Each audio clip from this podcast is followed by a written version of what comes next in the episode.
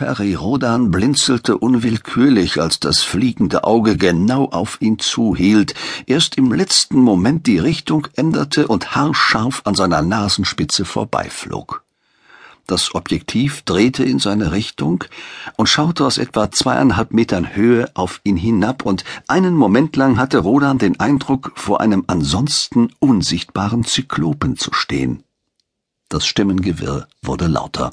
Rodan konnte längst nicht mehr unterscheiden, wer da sprach, vor allem da einige Medienvertreter versuchten, sich mit Akustikverstärkern brachial Gehör zu verschaffen.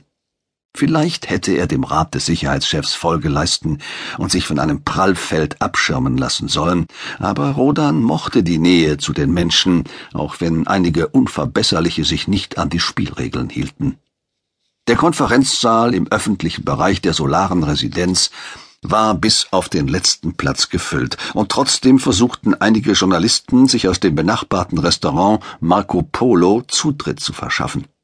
Die Sicherheitskräfte hatten alle Hände voll zu tun, sie daran zu hindern und das Chaos dadurch zu vergrößern. Die Reporter stellten ihre Bemühungen erst ein, als die zuständige Positronik ein Schirmfeld errichtete. Rodan räusperte sich, doch niemand achtete darauf. Er fragte sich, wie viele Angehörige des Personenschutzes der solaren Residenz sich unter dem Personal befanden.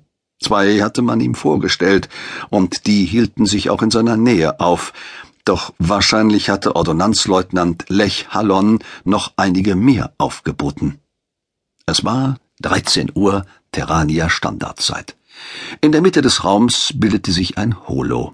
Es zeigte die solare Residenz, im Volksmund Stahlorchidee genannt. Sie war im Original 1010 Meter hoch und in der Form einer Orchidee gestaltet worden, so dass sich der Hauptteil des Gebäudes in den fünf Blütenblättern am oberen Ende befand. Und sie schwebte in einem Kilometer Höhe über dem Residenzpark mitten in Terrania.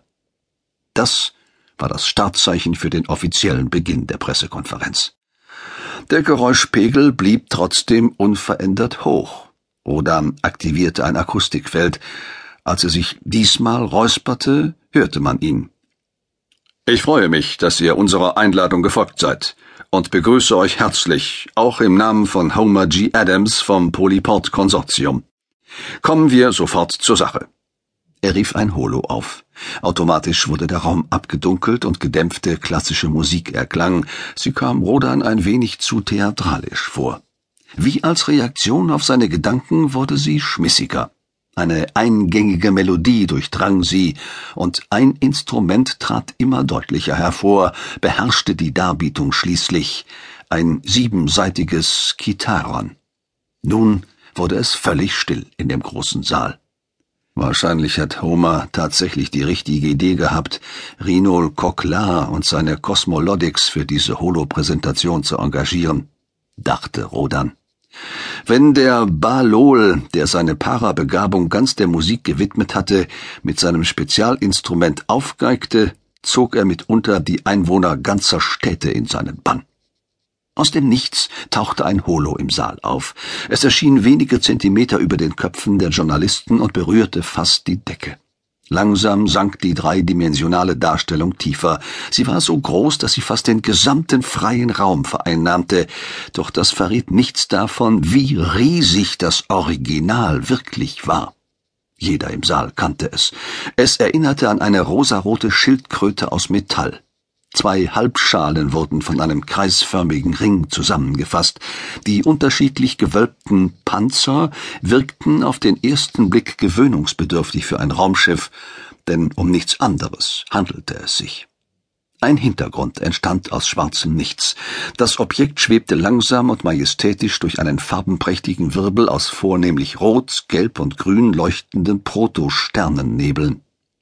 Ein Kugelraumschiff näherte sich durch dieses Brodeln von kosmischem Staub, bremste ab und senkte sich auf die Oberseite des riesigen Objekts, die als Landeplattform diente.